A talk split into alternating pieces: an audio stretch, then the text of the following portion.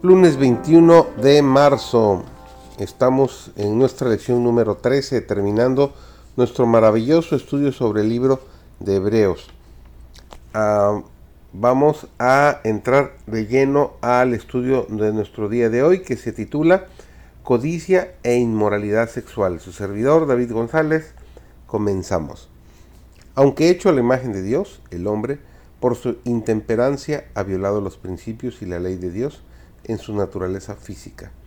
La intemperancia de cualquier tipo entorpece los órganos perceptivos y debilita tanto el poder del cerebro y los nervios que no se aprecian las cosas eternas, sino que se las coloca sobre el mismo nivel que las comunes. Las facultades superiores de la mente, ideadas para propósitos elevados, son puestas en cautiverio de las pasiones más bajas. Si nuestros hábitos físicos no son correctos, nuestras facultades mentales y morales no pueden ser fuertes, porque existe una gran compatibilidad entre lo físico y lo moral. El apóstol Pedro comprendió esto y levantó su voz de advertencia a sus hermanos. En 1 de Pedro, el capítulo 12, el versículo 11, el apóstol registra esta hermosa advertencia a sus hermanos. Amados, yo os ruego, como extranjeros y peregrinos, que os abstengáis de los deseos carnales que batallan contra el alma. No hay sino poco poder moral en el profeso mundo cristiano. Se ha cedido a hábitos incorrectos y se ha descuidado leyes físicas y morales, hasta que la norma general de virtud y piedad se ha vuelto excesivamente baja. Los hábitos que rebajan la norma de salud física debilitan la fuerza mental y moral. La complacencia de apetitos y pasiones antinaturales tiene una influencia dominante sobre los nervios del cerebro. Los órganos animales son fortalecidos, mientras que el aspecto moral se debilita. Es imposible que un hombre intemperante sea cristiano porque las facultades superiores son puestas en esclavitud de las pasiones.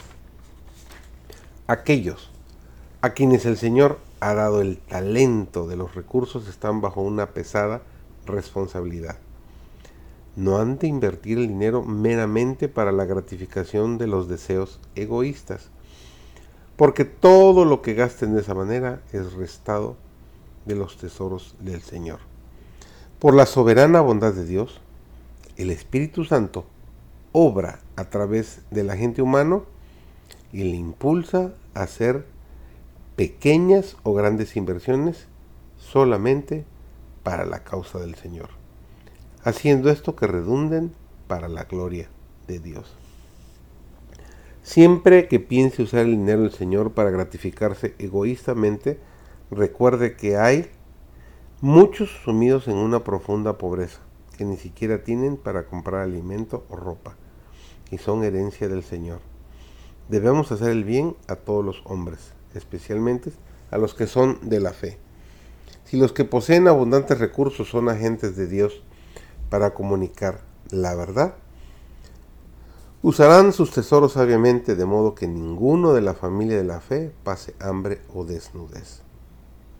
La más profunda y genuina filosofía de la vida es que estemos en la más íntima relación con Dios. Manténgase firmemente aferrado a Jesús. Guarde su alma en el amor de Dios, suceda lo que suceda, y creceré espiritualmente en fortaleza. Cristo es su amoroso amigo. Él tomará su mano y le ayudará en todo lugar duro y difícil. Un agradecido, confiado y habitual reconocimiento a Dios fundamenta toda conducta correcta, todo carácter genuino. Nunca debe perder su confianza en el Señor.